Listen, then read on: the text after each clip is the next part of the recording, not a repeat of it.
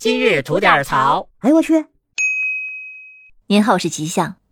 曾经有位艺术家安迪沃霍尔曾经说过，在未来社会，每个人都可能在十五分钟内成名。那在自媒体风靡的现代，这句话已然成为了现实。可在这泼天的富贵和好运之下，却不是每个人都有本事接得住。就在去年的四五月份，有一首魔性的儿歌，无论你爱不爱刷短视频，大多都略有耳闻。那就是在小小的花园里面挖呀挖呀挖。那虽然很多朋友听到的版本呢是当时的一位幼师黄老师的版本，但实际上这首儿歌最初是由幼师桃子老师传到网上的，仅是作为一次课堂上的记录。在视频里呢，桃子老师穿着 T 恤素颜上镜。她虽然外貌并不惊艳，但是笑得特别灿烂自然，声音呢也是清脆好听，表情生动活泼。所以，我们通过视频也能感受到她是真心的喜欢孩子们，想要带孩子们一起去感受儿歌的魅力和趣味。于是，广大的网友们也深受触动，这条短视频呢也就一夜爆火，点赞量破了千万，浏览量甚至达到了数亿级别。桃子老师的账号也火速吸粉了数十万。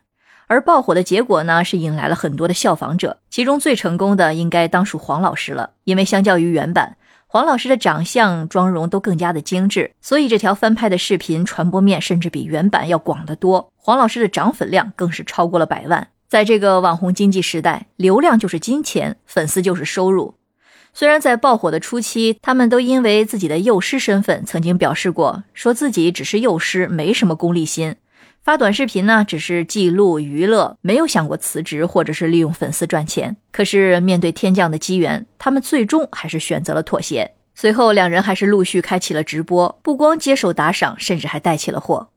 可走出这一步之后，桃子老师才发现，网友对他们的态度也开始了极大的逆转，什么质疑、指责、谩骂接踵而来。虽然桃子老师的流量远远不如黄老师，但是他想把握住这些流量，又害怕被骂，于是他就干脆辞掉了幼师这份工作，专职做起了带货主播。可即使他辞职了，不好的声音依旧是越来越多，不断有谣言称他赚到了几百万，有了好几套房子等等。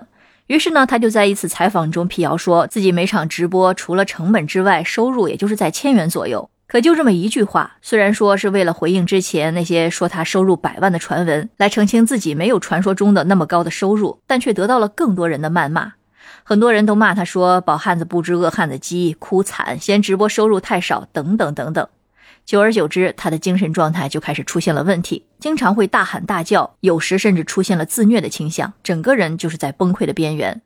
而桃子老师的遭遇让我想起了塞翁失马的故事。当自己丢失的马儿带着一大群俊俏的胡马跑回了家里，邻居们都纷纷羡慕老翁有这样泼天富贵的时候，老翁却在暗自垂泪，因为谁能保证这看起来漫天的祥瑞不是另一种祸端的预兆呢？就像《天道》里丁元英所说的：“让井底的人扒着井沿看上一眼，又掉下去，彻底患上了精神绝症，这样做是不道德的。”而现在的桃子老师也是欲戴其冠，必承其重，他也需要为自己的选择承担着后果。流量呢，让他扒在井沿看了一眼，然后却再也回不去了。最后还是要再次呼吁一下大家，少一点语言暴力，多一点善意。好了，那今天就先聊到这里。想听新鲜事儿，您就奔这儿来；想听精彩刺激的故事，可以收听我们的左聊右侃专辑。感谢您的点赞和评论，回见。